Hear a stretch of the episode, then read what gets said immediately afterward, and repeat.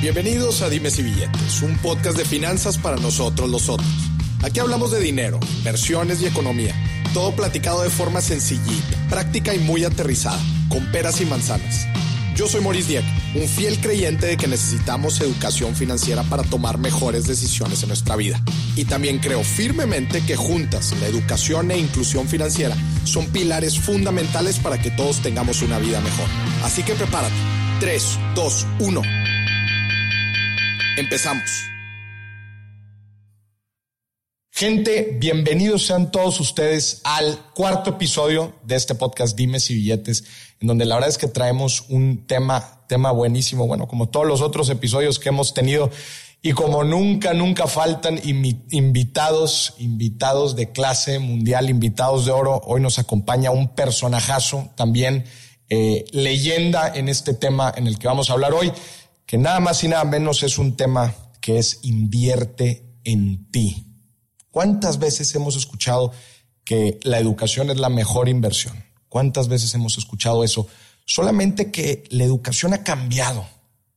La educación, la forma de adquirir conocimiento, el conocimiento que es relevante para, para desarrollarnos profesionalmente va evolucionando y la forma en que aprendemos también va cambiando. Ese es justamente el tema de hoy.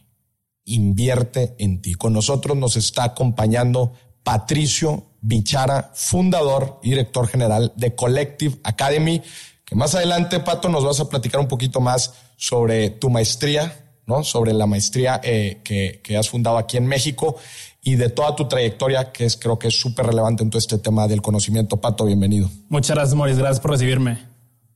¿Qué tal, Pato? Este, ¿cómo, cómo ves? Voy a hacer una pregunta súper, súper rápida. Eh, el tema, el tema del conocimiento, me gustaría, tú, tú, tú estás empezando uno de, una de las, de las maestrías, uno de, las, de los planes eh, educativos pues más disruptivos en México, ¿no? Me gustaría que me platicaras un poquito de esto. Claro, Maurice, gracias. Hace tres años y medio ya un grupo de emprendedores e inversionistas mexicanos nos dimos a la tarea de, de ver qué estaba pasando con la educación. ¿Por qué? Porque había tres problemas principales, ¿no? El primero era que el sistema educativo es para efectos prácticos 100% lineal. Eh, y realmente significa? que lo, que tú aprendes en, una carrera, en un programa, en una licenciatura, incluso en una maestría, pues se relaciona muy poco con lo que tienes que hacer en la chamba. Y además de eso, no solamente que se relaciona muy poco, sino que entras a la chamba y tienes que crecer a una velocidad mucho más acelerada que la que te acostumbraste a aprender en, en la universidad. El segundo problema es el tema de que el aprendizaje por naturaleza en México y en Latinoamérica es pasivo entonces esperamos a que alguien nos enseñe, a que llegue el maestro, gurú, el profesor y nos diga qué, leer, qué aprender. Cuando realmente aprender es un verbo activo. Yo tengo que aprender. No tengo que esperar a que tú me enseñes, sino yo tengo que aprender. ¿Cuántas veces no hemos escuchado, eh, maestra, esto no lo vimos en clase? Y es echar la culpa a alguien más por tú no saber algo, por tú no haber aprendido algo, ¿no? Y el tercer punto es el tema de, pues muy financiero, vaya, vaya el tema de retorno sobre la inversión realmente algo espeluznante es que en, las universidades privadas en México, la colegiatura anda alrededor de los 10 mil pesos al mes. La colegiatura promedio, en universidades privadas en México. Y un licenciado promedio sale ganando alrededor de 11 mil pesos al mes. Si tú haces el análisis de rendimiento, pues no da, no, terminas pagando eh, la licenciatura. Si gastas cero pesos, como en cinco años, si gastas pues que 8 mil, 9 mil pesos, la acabas pagando como en 20 años. 20 años. ¿Qué pasa en México? Que normalmente las familias, los papás, eh, los abuelos te echan la mano para pagar la universidad y entonces tú no te das cuenta que le estás pagando más a la universidad de lo que vas a salir ganando. Eh, y realmente lo que buscamos en un colectivo es esto, es que los jóvenes aprendan a aprender, que realmente se hagan responsables de su propio aprendizaje con aprendizaje activo y por último que haya un retorno sobre la inversión directo. Eh, y que valga la pena, ¿no? Pato, creo que tú y yo tenemos una historia muy similar creo que en muchos de los, de los puntos de nuestra historia hemos, hemos eh, seguido pasos muy, muy similares. Yo te platicaba ahorita de, empezar el podcast. La gente, la gente cree que me ha dicho que, que, yo soy financiero, que soy economista, hasta me ha tocado hasta que me digan doctor, hazme el favor. La verdad es que yo cuando le digo a la gente, yo soy ingeniero. Yo estudié ingeniería en tecnologías de información en el TEC de Monterrey y la gente no se lo cree. Yo cuando me graduó entré a consultoría y ahorita también quiero que me platiques tu, tu, tu experiencia ¿no? y tu historia. Yo entro a consultoría y ahí es donde empiezo a entender todas las bases y fundamentos de los negocios, ¿no? Cómo todos son, funcionan con sistemas, procesos, eh, diferenciadores, propuestas de valor, cliente. Porque empiezas a entender todo el contexto, ¿no? Que a final de cuentas eso es lo que te ayuda eh, a tomar decisiones. Y ahí es también donde yo empiezo a aprender los fundamentos financieros y cómo todo a final de cuentas, pues las finanzas de una corporación o una gran empresa son muy similares a las de a las finanzas personales, ¿no? Son muy muy similares. Otra vez los fundamentos son los mismos. Estamos hablando de flujo, estamos hablando de ingresos, estamos hablando de gastos, estamos hablando de margen, estamos hablando sobre retorno sobre la inversión. Solamente que estamos hablando de otro tipo de inversiones, ¿no? Pero aquí Pato lo que más me llama la atención es que la gente no me cree que yo no soy financiero. Entonces yo les platico todo este crecimiento que yo he tenido fuera de la universidad. Ojo, si bien es importante mencionar que la universidad te da una estructura, te, te da eh, ciertos lineamientos eh, y, cierto razonamiento lógico que te ayudan a desarrollarte conforme vas avanzando. La verdad es que el crecimiento fuera de la universidad es otra cosa, no tiene nada que ver. Sí, exacto. Y, y realmente yo creo que el, el 90% de nosotros aprendemos más en nuestro primer trabajo que en la universidad. ¿No? ¿Cuánto no aprendiste en consultoría? Exacto. Eh, y son habilidades que, que, sigues utilizando en el día a día y que realmente, al final de cuentas, la universidad y sobre todo ese periodo de tiempo entre los 18 y los 22 años, desde nuestra perspectiva, sirve para dos cosas, ¿no? La primera es darte una habilidad para resolver problemas, que a lo mejor en tu caso fue un tema de ingeniería en temas de, de tecnologías de información, en mi caso fue ingeniería industrial, un tema de logística, manufactura pero es esa habilidad de, agarrar problemas complejos y de construirlos y luego buscar cómo resolverlos. Y dos, es un tema de madurez. A los 18 años, la gran mayoría de nosotros no estamos listos a lo mejor para el mundo laboral y esos cuatro añitos extras pues sirven mucho para, para madurar. Y irónicamente, hace poco me tocó dar un TED Talk que se los incluimos en las notas del episodio y hablaba de cómo el propósito de la universidad ha evolucionado con el tiempo. En el año 1100, las universidades se crearon como centros de estudio, sobre todo en Europa. Había, había una universidad por ciudad y se crearon para resguardar el conocimiento. ¿Por qué? Porque no existía la imprenta, el conocimiento estaba en libros escritos a manos y las universidades lo, lo hosteaban, lo guardaban. Después llega la revolución industrial en 1800 y las universidades se volvieron una solución de los gobiernos para que los jóvenes no estén en la calle, eh, porque llegaron las máquinas y no había empleo para todos. Entonces, oye, posterga un poquito la entrada al mundo laboral de esos chavos para que no pidan trabajo a los 18, lo pidan a los 22 y realmente postergan esos cuatro años y, y el gobierno pues, gana un par de años. Gana un par de años. Y la pregunta que yo siempre hago hoy es ¿para qué sirve la universidad? Que desde mi perspectiva debería ser para que nos enseñen a trabajar, para conseguir un empleo y es donde conectamos con el retorno sobre la inversión educativa que otra vez en México es bastante nulo. A mí me encanta cómo, cómo, cómo tú eh, platicas sobre, este, sobre esta trayectoria de la universidad y cómo la universidad actual está sumamente ligada a la, a la época de la revolución industrial. En, en, tus pláticas pones diferentes fotos en donde dices, oye, es que es igual.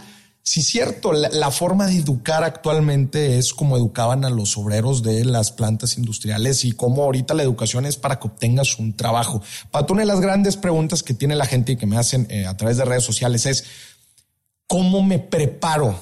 ¿Cómo puedo tomar mejores decisiones? Ahorita estamos hablando del tema financiero y el tema de las inversiones. ¿Cómo me puedo preparar yo acordémonos, muy poca de la gente, la verdad, muy poca de la gente estudia finanzas, ¿no? Y estudia, eh, pues es un segmento muy pequeño. Pero todos los demás, ¿qué pasa con todos los demás que necesitamos tomar decisiones financieras? Porque eso sí, ¿eh? todos necesitamos tomar decisiones financieras. Pero, ¿qué pasa con toda esta gente que no, que no, que no estudió, que no tiene el contexto financiero? Me preguntan, ¿cómo? ¿Cómo, cómo hacerle? ¿Qué opinas tú? Mira, partamos bajo una premisa inicial que es todo el conocimiento del mundo ya está disponible en Internet, eh, o el 98.9%, ¿no? Entonces, si, si, partimos de esa premisa, lo que sí es decir, bueno, ¿cómo lo consumo? ¿Cómo lo curo? ¿Cómo decido qué, qué aprender o qué estudiar? Claro. Usamos la palabra aprender. Lo primero que yo te diría es, pues define qué quieres aprender. Para ti el tema de finanzas personales se volvió pues, una pasión de vida y, y, lo fuiste encontrando. Para mí se ha vuelto el tema de educación. E irónicamente me, me da risa que ya me llames leyenda porque realmente hace un par de meses me buscaron para dar una conferencia. Me decían, es que eres de los expertos en temas de, de, innovación educativa. Y digo, pues no sé si sea experto, pero sí llevo tres, cuatro años pensando sobre el tema, viviendo el tema y más allá de eso, toda una vida en temas de talento. Mm. No, pero entonces primero el primer paso debe ser, pues, oye, ¿qué quieres aprender y por qué? Si lo puedes relacionar a un tema de tu trabajo, de tu vida personal actual, mucho mejor porque le vas a ver ese valor inmediato, ¿no? El segundo paso es buscar contenido disponible eh, en Internet, en libros, eh, en blogs. Seguir a Maurice Dieck, ¿no? Por ejemplo. Sigan a Maurice Dieck para temas de finanzas personales, pero siempre lo hemos hablado, ¿no? Oye, hay, hay personas que ya craquearon este problema, en tu caso el tema de finanzas personales, y que realmente podemos decir, oye, pues si yo quiero algo introductorio de finanzas personales, pues me voy a los primeros videos de Maurice Dieck. Y luego voy viendo cosas más avanzadas y voy, voy encontrándome y luego de ahí me puedo ir a otros blog posts que Maurice recomiende. Claro. Y entonces no solamente buscas contenido, sino buscas una comunidad de mentores, que puede ser en línea, puede ser física, que te vaya acompañando en ese camino. Y si lo puedes hacer con un grupo de aprendizaje, mucho mejor, ¿no? Y al final de cuentas, esas son las bases de nuestro modelo pedagógico. Son contenidos top de universidades eh, o, o, gente que sabe mucho más de esto que nosotros, mentores que te llenan el camino con discusiones y aplicaciones prácticas. Y por último, una comunidad de aprendizaje, ¿no? Que, que también, si estás tú solo tratando de entender finanzas personales no es lo mismo que si estás con una comunidad como la que tú estás generando en ese tema, ¿no? Claro. Y es en todo lo que tú estás mencionando, Pato, si bien hay algo eh, que me llama a mí la atención es cómo a través de toda nuestra educación formal siempre nosotros nos han puesto en los escenarios para aprender. Pero conforme va avanzando la vida, tú eres el que te tienes que agarrar y poner en todos estos escenarios para aprender lo que sea ahorita hablamos de herramientas básicas que vas a necesitar para tu toma de decisiones, ya sean financieras o cualquier otro tipo de, de, de, decisiones. Pero ahora tú te tienes que agarrar y poner en estas situaciones. Esto es aprender a aprender. Exacto. Y es darte cuenta que nadie lo va a hacer por ti, ¿no? Muchas veces nos pasa también con la gente que está en empresas que dices que recursos humanos no me recomendó este curso o no me dijo esto. Y es bueno, tú qué quieres hacer, tú hazte responsable porque a nadie más le importa tu aprendizaje más que a ti. Claro. Entonces, el tomar ese control, el que, el, el, que deje de ser pasivo para hacerlo activo, es un cambio de paradigma y un cambio de mindset que no todo mundo lo entiende porque estamos acostumbrados a que nos den todo fácil. Uh -huh. Y la vida no es fácil. Claro. Y ahorita hablábamos de, de, Pato, la diferencia, el tema de hoy, invierte en ti contra gastar en ti. ¿Cuál crees que es la diferencia? Pues mira, yo creo que a todo el mundo sabemos cómo gastar nosotros, ¿no? Desde, desde la cenita, eh, desde a lo mejor algo que no necesitamos eh, directamente. Y, y, son cosas que así nos causan eh, pues un, el gustito de corto plazo. En el, en el largo plazo, pues no, no, no, te cambia nada, ¿no? Contra invertir en un, en un curso, en una maestría, como es nuestro caso en Collective, en una experiencia de aprendizaje que puede ser, oye, ¿sabes qué? Me voy a tomar tres meses para irme a Colombia a aprender sobre el mercado de las flores entonces son, son invertir en experiencias de aprendizaje, en contenidos, sean en línea eh, o presenciales, que al final de cuentas te den ese retorno, no solamente en el, mediano, en el corto plazo, como puede ser un curso en línea muy puntual, como, como tu curso de finanzas personales, por ejemplo, sino también en el mediano y largo plazo. Hay cosas que yo, que yo he invertido en mí, eh, que me siguen generando intereses, si lo queremos ver así, ¿no? Por ejemplo, cuando entré a consultoría, ¿no? Le, metí muchísimas horas de trabajo y y consultora me dejó ciertas herramientas que hoy sigo utilizando. Aprender a estructurar problemas, aprender a armar presentaciones, modelos financieros, eh, aprender a comunicarme, aprender a tratar al cliente. Son habilidades y herramientas que aprendí en esa época de mi vida, hace 10 años en Bain, que hoy siguen pagando. Claro. Y creo que esa es la diferencia, porque estamos acostumbrados a, a gastar y queremos todo fácil y todo inmediato. Y, y los verdaderos cambios de paradigma, lo que de verdad vale la pena, cuesta tiempo y cuesta dinero es una inversión. Es una inversión. Me encanta que lo estés diciendo, Pato, porque yo, y de hecho va a estar en mi libro que próximamente ya sale, eh, la mentalidad, yo le llamo la mentalidad del inversionista. Mucha gente cuando hablan de la mentalidad inversionista solamente están viendo billete y están viendo a ver en qué instrumento, en qué activo, en qué... No, no, no, no, no. La mentalidad inversionista es como tú vas por la vida tomando decisiones que involucran tus recursos, ya sea dinero, ya sea tiempo, ya sea hasta el mismo pensamiento y cómo los utilizas para hacer cosas que te van a traer retornos a futuro. Olvídate el retorno monetario, retorno de felicidad, retorno económico, retorno de paz, de alegría, de felicidad.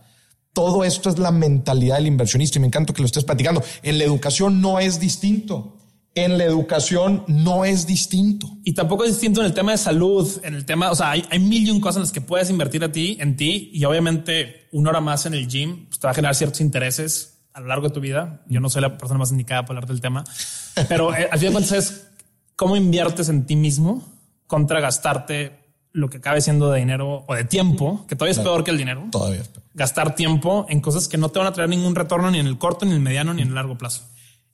Ahorita que ya nos metimos a hablar sobre las inversiones, hay un tema que me encanta, me encanta. Y a ver, si estamos hablando de inversiones, involucra un concepto que para mí, Pato, y lo menciono en todos mis foros, es el concepto financiero más importante.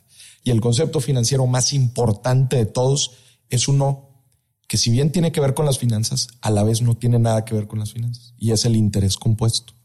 Porque es cuando hablamos de inversiones, sí o sí estamos hablando de lo que en Estados Unidos se le llama en inglés el compounding.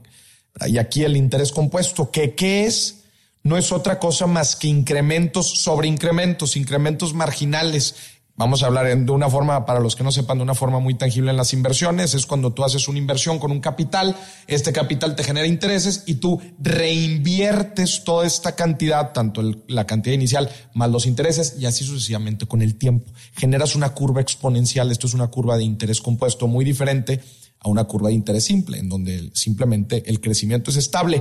Si decimos, Pato, que el conocimiento, que la educación, que la educación es inversión, estamos diciendo también que con la educación puedes lograr el interés compuesto. ¿Qué opinas tú de esto?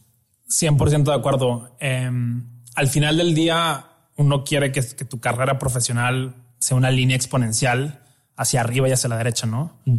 No una línea lineal. Eh, la semana pasada leí, un artículo de, Sam Altman de, de Y Combinator que decía que, que si, si estás en un rol y tienes ahí dos años en el rol, y puedes hacerlo igual de bien que una persona que lleva 20 años, probablemente no sea un rol exponencial. Y lo que pasa normalmente es que la mayoría de o ciertos roles son totalmente lineales. Y otra vez es tu responsabilidad decir, oye, yo quiero pasar al siguiente nivel, al siguiente rol, a la siguiente, al siguiente reto que me lleve a, ir generando ese, ese, kit de habilidades y de competencias que me exponencialicen. Eh, voy a ponerme como ejemplo muy puntual una de las razones por las cuales eh, mi rol como CEO se me hace súper retador es porque todo el tiempo va iterando, va cambiando, ¿no?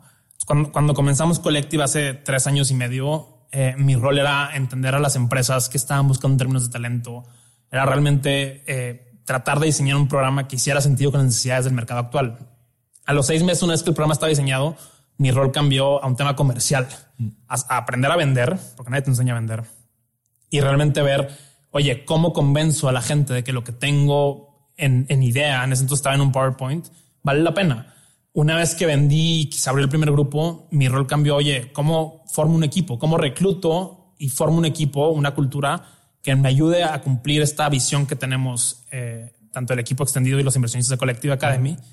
Y, y ha sido iterando continuamente, ¿no? Y, y otra vez, cada aprendizaje de cada etapa, y si nos regresamos en mi carrera profesional, desde mis años de, analista en consultoría, que aprendimos a usar Excel, que aprendimos a hacer presentaciones bonitas, que aprendimos a tratar al cliente, todas esas cosas se, han ido eh, compounding. ¿Cómo lo diríamos? ¿Cómo diríamos el en español? Pues, ha, hecho un efecto de bola de nieve. Ha hecho un efecto de bola de nieve eh, y, se, ha, se, ha, generado un interés compuesto intelectual en mí, ¿no? Y, y hoy en día soy quien soy por toda esa serie de inversiones que he hecho por los últimos 10, 15 años, probablemente desde la preparatoria o si te vas para atrás desde la secundaria, desde que organizábamos congresos en la secundaria. Y entonces esa idea de que realmente puedes irte reinventando, pero siempre echando a la, a la mochila una serie de herramientas que las vas a tener ahí, sea lo que sea. Claro. Y, y todo lo que he aprendido yo, sobre todo en este, en este trayecto exponencial con Collective Academy, me van a servir para los siguientes 10 años de Collective y los siguientes 20 años de cualquier proyecto que yo decida emprender, porque ya son habilidades que yo tengo conmigo. Claro. Y que nadie me las va a quitar porque ya está el interés compuesto en mi cuenta personal e intelectual, ¿no? Exactamente. Y eso, eh, justamente lo que estás diciendo, Pato, abre la puerta de que mucha gente se acerca a mí diciendo, oye, Maurice, estoy, estoy estancado en este momento en mi carrera profesional viví mucho tiempo estancado en temas de conocimiento, no he aprendido eh, más X por, por cualquier razón, la que tú quieras.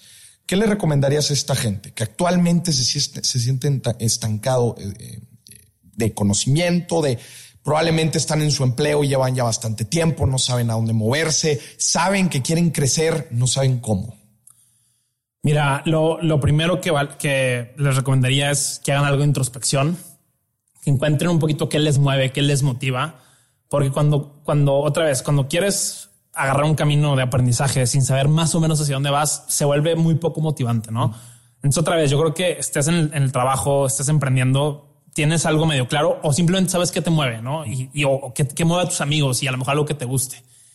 Eh, entonces, si realmente tienes un porqué y encuentras ese porqué, no tiene que ser tu propósito de vida ni algo muy romántico. Simplemente decir, oye, ¿sabes qué? Creo que vale la pena que me estoy en temas de marketing, que me clave a entender ese tema de tal plataforma nueva digital.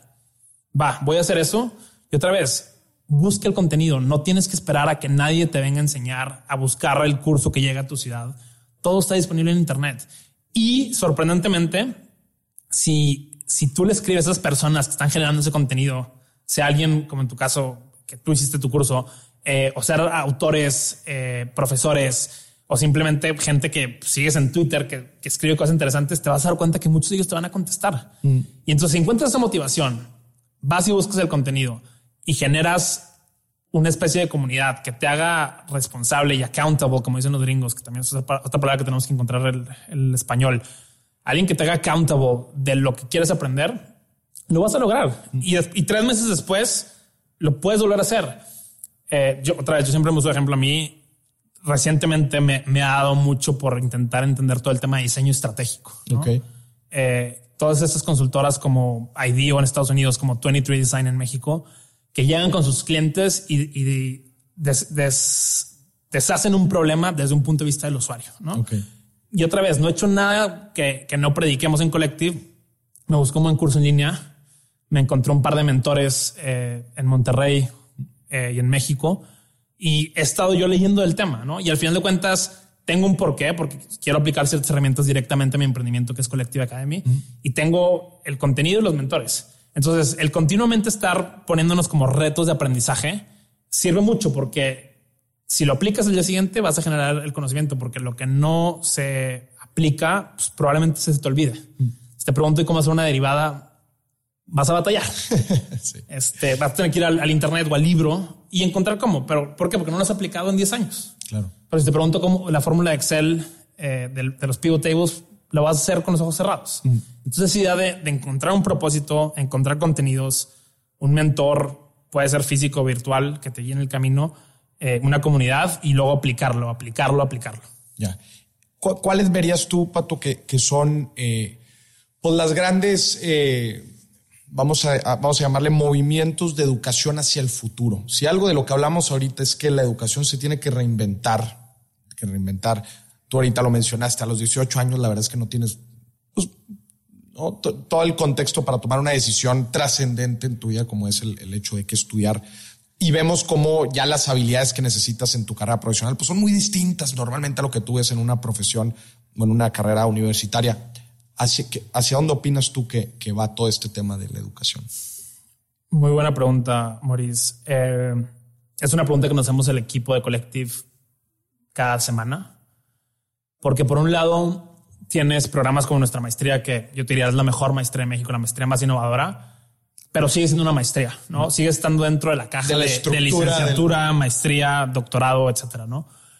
Y, y hay veces que nosotros decimos, oye, pues a lo mejor la, la respuesta para la chava de 18 años que está en Tlaxcala no es la licenciatura, ni es diseñar una mejor licenciatura. Es diseñar otra experiencia de aprendizaje que no tenga nada que ver con la licenciatura actual. Y hemos hablado, oye, ¿qué pasa si a lo mejor metes a estos chavos en un programa de 8 o 9 meses con cierta estructura para darles algunos, algunos eh, fundamentos o basics y de ahí los mandas al, a trabajar, ¿no? Y que, y que sea la empresa quien los reciba un poco más chavos, les dé las herramientas y los, los o sea, sí, lo siga pues, educando y entrenando, pero para que ellos solos aprendan las habilidades del trabajo tal cual y no las de la academia. Eh, entonces, no, no tengo una respuesta clara, pero lo que sí te puedo decir es que creo que el futuro del aprendizaje y de la educación por defecto se ve en, en un tema de mucho más relevante, de mucho mayor calidad y tiene que ser mucho más accesible. O sea, de, tenemos que dejar de ver como normal eh, que una licenciatura te cueste entre 300 mil y un millón de pesos. Sobre todo si otra vez el retorno de la inversión no, está ahí. De acuerdo. Volviendo un poquito al tema de, de las finanzas personales, ¿no? Eh, ¿qué, ¿Qué es lo que pasa cuando te gradúas, cuando empiezas a trabajar?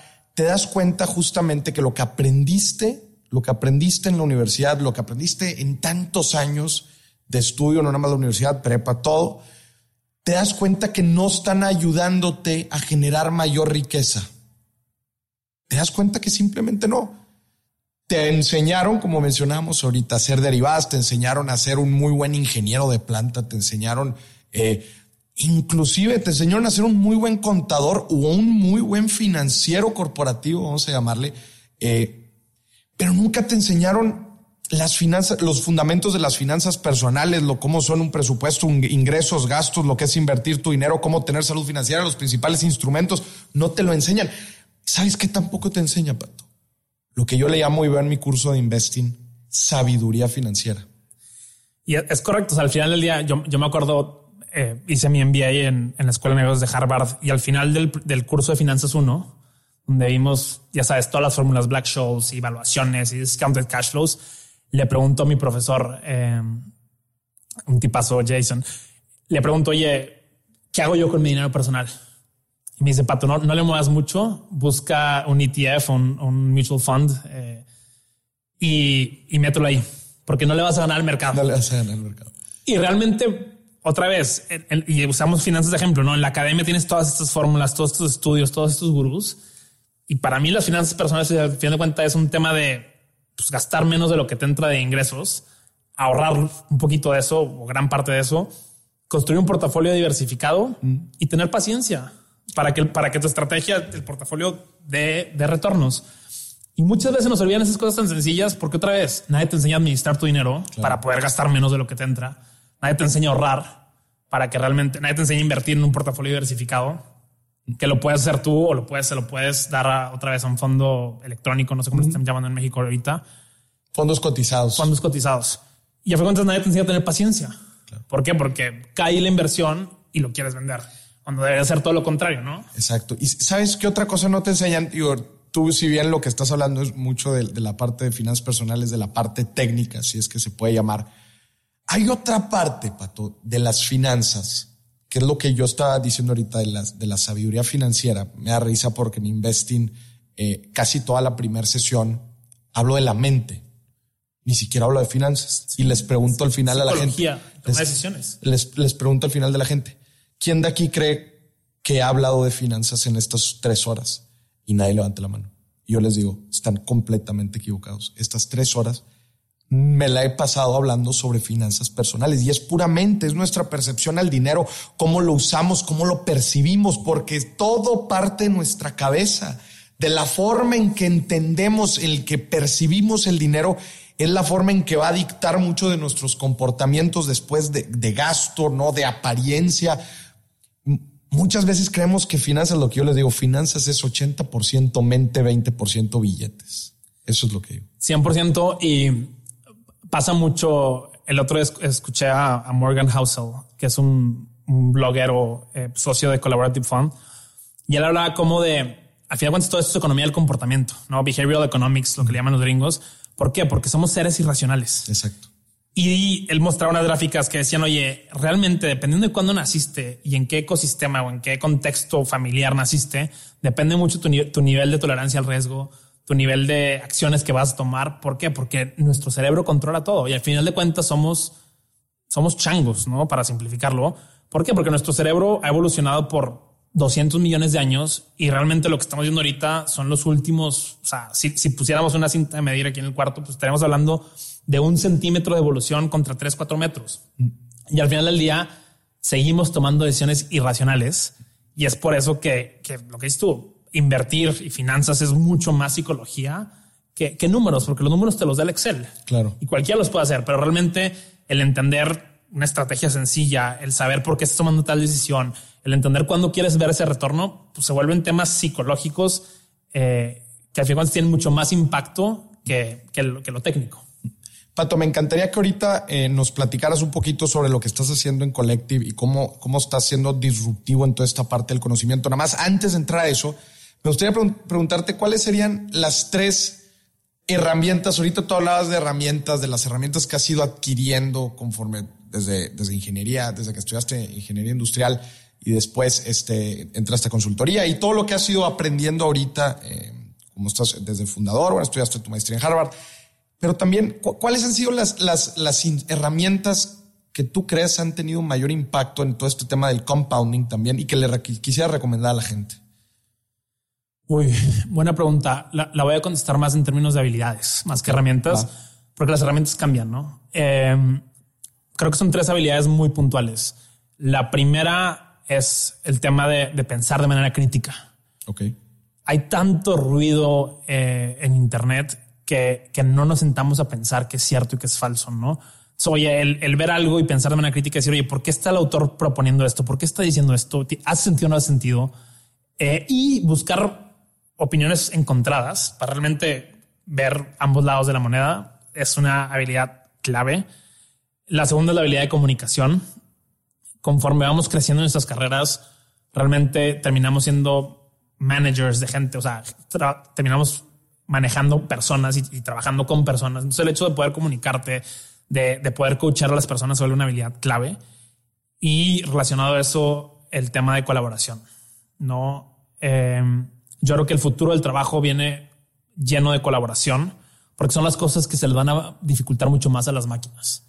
Y entonces es uno de nuestros grandes diferenciadores. Qué importante lo que estás mencionando. Es uno de nuestros grandes diferenciadores y el mundo ya es colaborativo. Exacto. Lo vemos, lo vemos en las herramientas que usamos, en cómo trabajamos, en cómo estructuran los proyectos multinacionales y, y nos tenemos que mover todos para allá. Entonces, el pensar de manera crítica, el aprender a comunicarte y el aprender a colaborar, creo que son las tres habilidades que, que yo le invertiría eh, y que otra vez les van a dar ese interés compuesto en términos de aprendizaje. Buenísimo.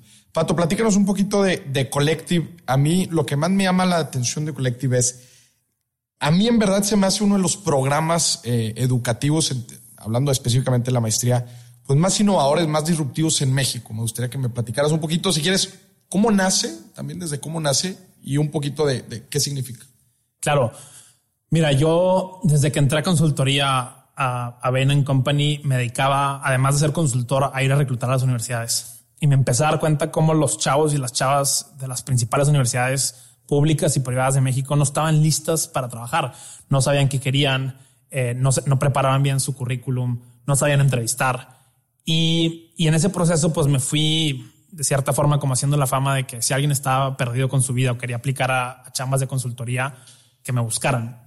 Y en ese proceso de, pues, empezar a coachar gente, primero amigos y, familiares, después amigos y primos del amigo, eh, me di cuenta que había una necesidad muy clara en México de hacer un, centro de vida y carrera eh, bien montado, donde les ayudáramos a los jóvenes a definir qué quieren hacer de su vida y luego darles ciertas herramientas para esa búsqueda de trabajo de manera exitosa. Empiezo a desarrollar ese proyecto y Roberto Charbel, un, profesor mexicano en Harvard, me dice, oye, está bien interesante tu proyecto, te presento a un amigo mío que, que está pensando cosas parecidas. Me presenta con el que hoy es mi socio, él, se llama Fernando Fabre y hasta hace poco lideraba la oficina de Endeavor a nivel global. Y Fernando lo que me dice, me dice, oye, Pato, tú quieres darles la pulidita a los chavos para que decidan qué quieren hacer de su vida, cuando realmente lo que hay que repensar son los cuatro años de universidad. Porque no es su culpa que no sepan qué quieren, no es su culpa que no sepan usar Excel, no es su culpa que no sepan presentar. Es culpa de las universidades que los tienen aquí cuatro años cobrándoles un dineral y que a fin de cuentas salen y no están teniendo el, el, el, resultado esperado que, que pues uno esperaría como profesionista de encontrar una buena chamba. Eh, fue así que empezamos a investigar el mercado con un cambio de paradigma muy importante que es nuestro cliente no son los jóvenes, nuestros clientes son las empresas queremos proveerle el mejor talento a las organizaciones en México y Latinoamérica. Y entonces, bajo esa premisa, empezamos a diseñar el currículum eh, de una licenciatura que después de tres meses de trabajo fuimos a la CEP. Eh, no nos la acreditaron por una premisa bien sencilla que era, dijimos, a ver, hablando de, de temas de inversión, ¿no? ¿En qué es lo que más gastan las universidades o invierten, como lo queramos ver? El tema de infraestructura física del campus, el campus y el tema de la investigación y en qué es lo que menos invierten en los profesores. Entonces decidimos voltear esa ecuación y decir, vamos a, rentar en vez de tener activos físicos de campus. Vamos a rentar en vez de tener investigación, agarrando investigación top de las universidades en, eh, alrededor del mundo, Harvard, MIT, Wharton y vamos a invertir en los profesores. Porque un buen profesor te cambia, Te cambia la te cambia la vida, te cambia la clase, te cambia todo, ¿no? Eh, y No entonces hay clases aburridas, no hay temas aburridos, eh, hay profesores. hay profesores aburridos. Y en su, bajo esa premisa, la SEP nos dijo, oye, pues no cumples con ciertos requisitos que no vamos a entrar en detalles hoy. Eh, y entonces regresamos con las empresas, nuestros clientes, y nos dijeron, oye, y si le haces esos temas de negocios, de tecnología, de habilidades de vida o inteligencia emocional y de tendencias globales a los chavos eh, de alto potencial que están en empresas, están inquietos, quieran algo más y muchas veces creen los chavos que la respuesta es renunciar al trabajo, cuando lo que les falta es algo de algo, pues, contenidos interesantes, algo de mentoría. Y diseñamos eh, lo que es nuestro programa estrella, que es el máster en negocio y tecnología, que puntualmente buscamos acelerar la carrera profesional de jóvenes líderes en México. No tenemos obviamente chavos y chavas dentro de multinacionales eh, como Uber, PayPal, Bancomer, Bimbo. Eh, tenemos chavos que están haciendo un cambio de carrera, a lo mejor de industrias más tradicionales a industrias modernas de tecnología, y tenemos emprendedores que tienen su empresa consolidada y la quieren llevar al siguiente nivel y necesitan ellos crecer como CEO. Entonces, realmente, eh, yo te diría hoy, do- dos años y medio después de haber lanzado el programa, creo que es la mejor maestría de México y los invito todos a, a visitarnos en clase. Chéquense, chéquense la página. ¿Cuál es la página? www.collectiveacademy.co. Y bueno, el resto es historia. Estamos empezando a trabajar con instituciones eh, académicas para ayudarlos a transformar a sus, a sus profesores. Estamos trabajando con empresas corporativas para, para ayudarles a cambiar el mindset desde los CEOs de México hasta los gerentes medios.